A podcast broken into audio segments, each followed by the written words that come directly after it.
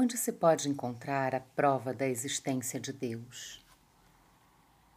Numa máxima que aplicais às vossas ciências: não há efeito sem causa. Procurai a causa de tudo o que não é obra do homem, e a razão vos responderá.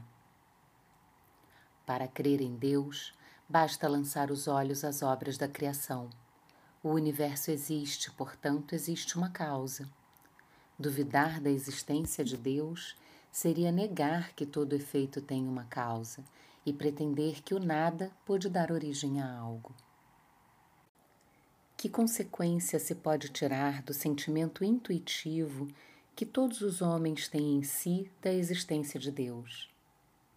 Que Deus existe. Pois de onde lhes viria esse sentimento se não se apoiasse em nada? É mais uma consequência do princípio de que não há efeito sem causa.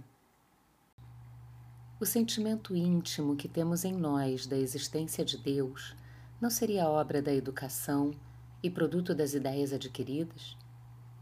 Se assim fosse, por que os selvagens teriam esse sentimento?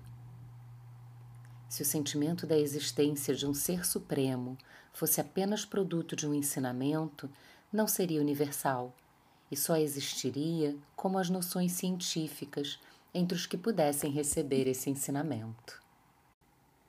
Pode-se encontrar nas propriedades íntimas da matéria a causa primária da formação das coisas? Mas então, qual seria a causa dessas propriedades? Sempre é preciso haver uma causa primária. Atribuir à formação primeira das coisas as propriedades íntimas da matéria seria tomar o efeito pela causa, pois essas propriedades são por si mesmas um efeito que deve ter uma causa. O que pensar da opinião que atribui a formação primeira a uma combinação fortuita da matéria, em outras palavras, ao acaso? Outro absurdo. Que homem de bom senso pode ver o acaso como um ser inteligente? E depois, o que é o acaso? Nada. A harmonia que rege as forças do universo patenteia combinações e desígnios determinados, e por isso mesmo revela um poder inteligente. Atribuir a formação primária ao acaso seria insensato, pois o acaso é cego e não pode produzir efeitos inteligentes. Um acaso inteligente já não seria o acaso. Onde se vê na causa primária uma inteligência suprema, superior a todas as inteligências.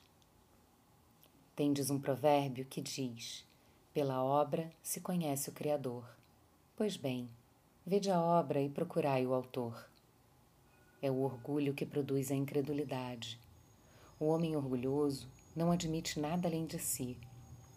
E é por isso que se autodenomina um espírito forte, pobre ser que um sopro de Deus pode derrubar.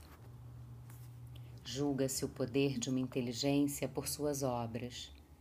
Já que nenhum ser humano pode criar o que a natureza produz, a causa primeira é, portanto, uma inteligência superior à humanidade.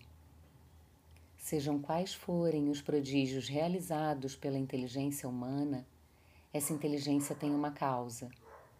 E quanto maior for o que ela realizar, maior deve ser a causa primeira. É essa inteligência a causa primeira de todas as coisas, qualquer que seja o nome pelo qual o homem a tenha designado.